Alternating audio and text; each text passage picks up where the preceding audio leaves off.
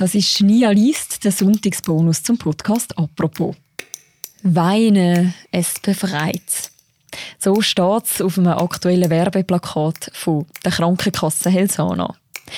Diese Werbesprüche sind der Kulturredaktorin von Tamedia, der Susanne Kübler, aufgefallen. Und sie hat sich gefragt, wieso entdecken eigentlich Versicherungen, Krankenkassen, Arbeitsgeber und Firmen ganz plötzlich, dass Tränen und das Brüllen eine gute Sache soll sein über das hat sie ein Essay geschrieben, wo ursprünglich erschienen ist in der Sonntagszeitung.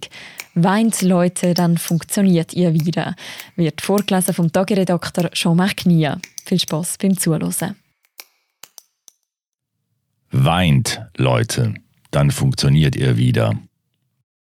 Weinen. Es ist viel mehr als ein emotionaler Reflex. Manche weinen nur Die Wirtschaft, so scheint es, entdeckt sich gerade als Trösterin der pandemiegebeutelten Bevölkerung. Wer nicht weint, obwohl er sollte, begünstigt Bluthochdruck, Magenprobleme und Herzkrankheiten. Weine, es befreit. Weine, es befreit. Helsana. Heißt es in der aktuellen Kampagne der Krankenversicherung Helsana. It's okay to have a cry beruhigt Google seine Mitarbeitenden im kürzlich veröffentlichten Wohlfühlmanifest.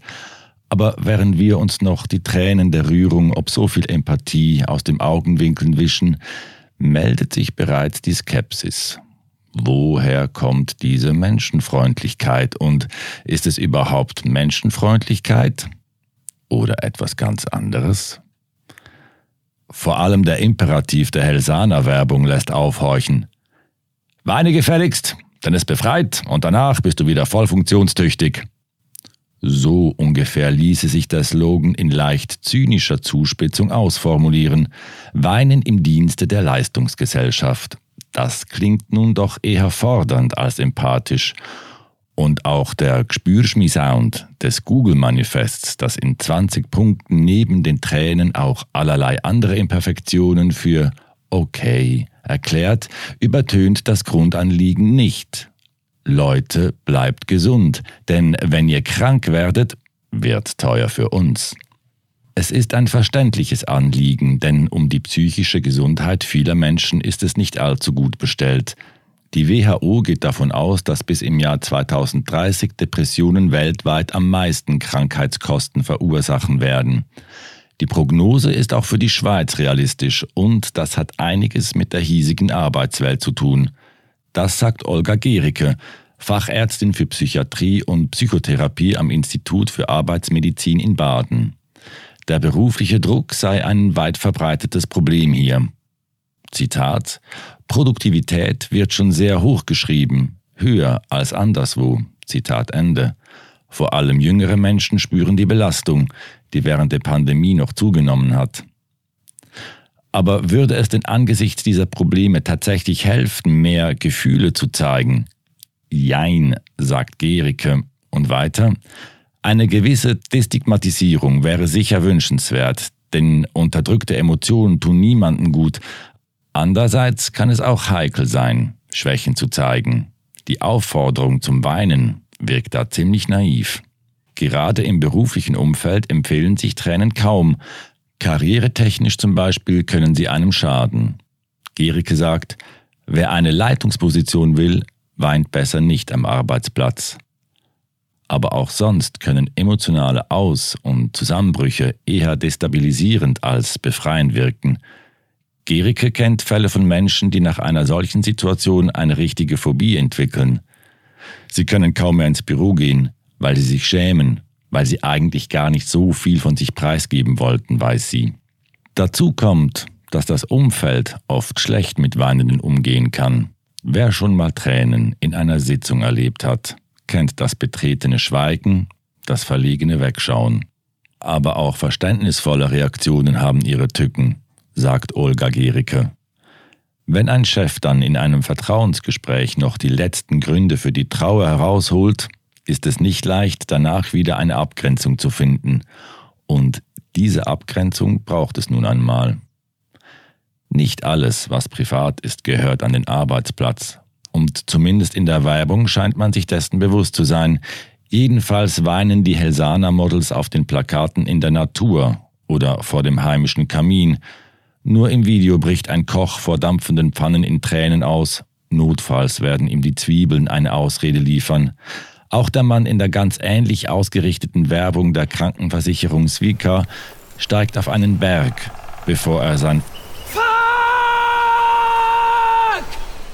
in die leere Landschaft brüllt.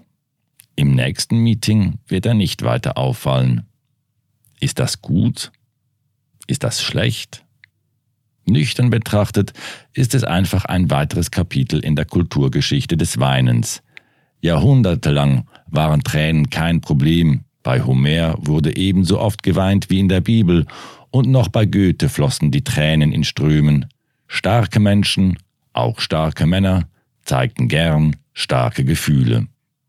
Mit der Industrialisierung änderte sich das. Ab dann war Selbstkontrolle angesagt, die Stiff Upper Lip, das Durchhalten um jeden Preis.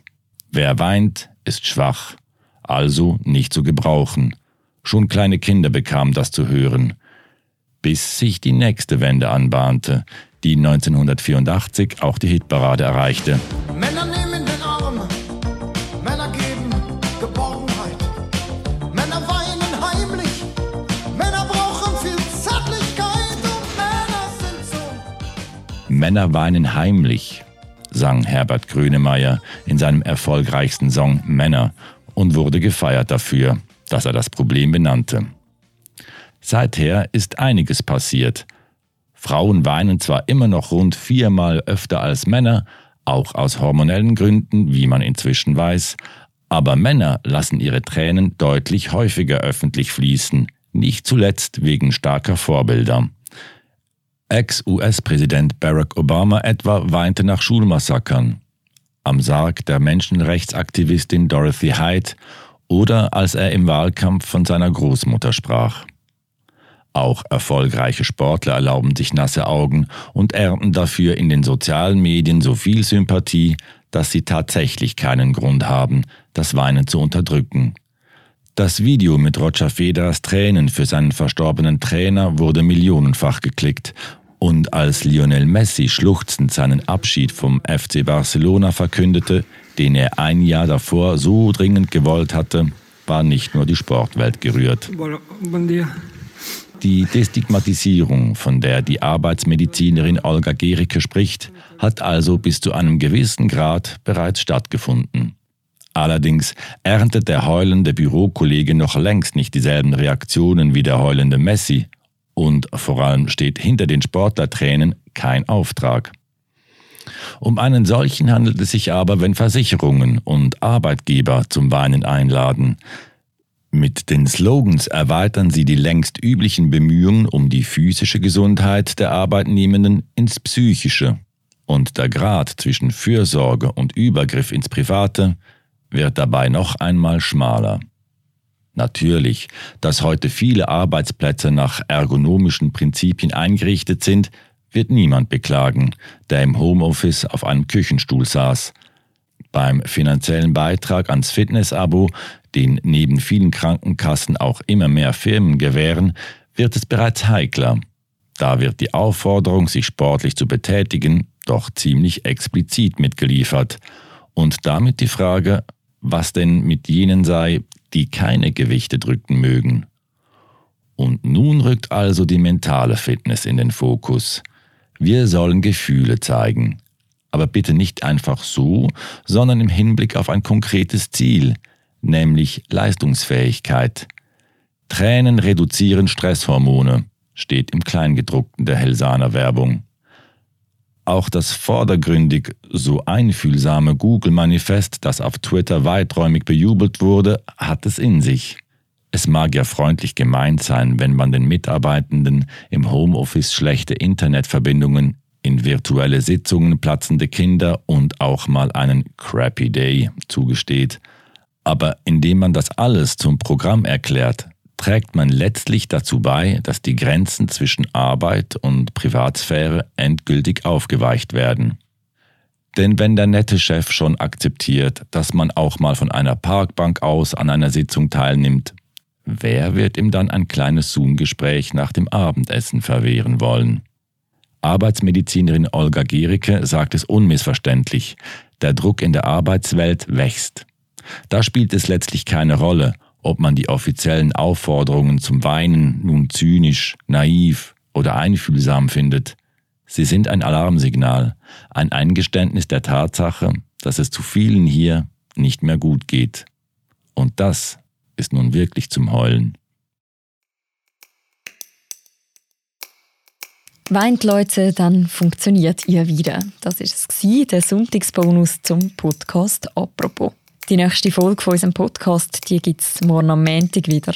Bis dann, macht's gut. Ciao miteinander.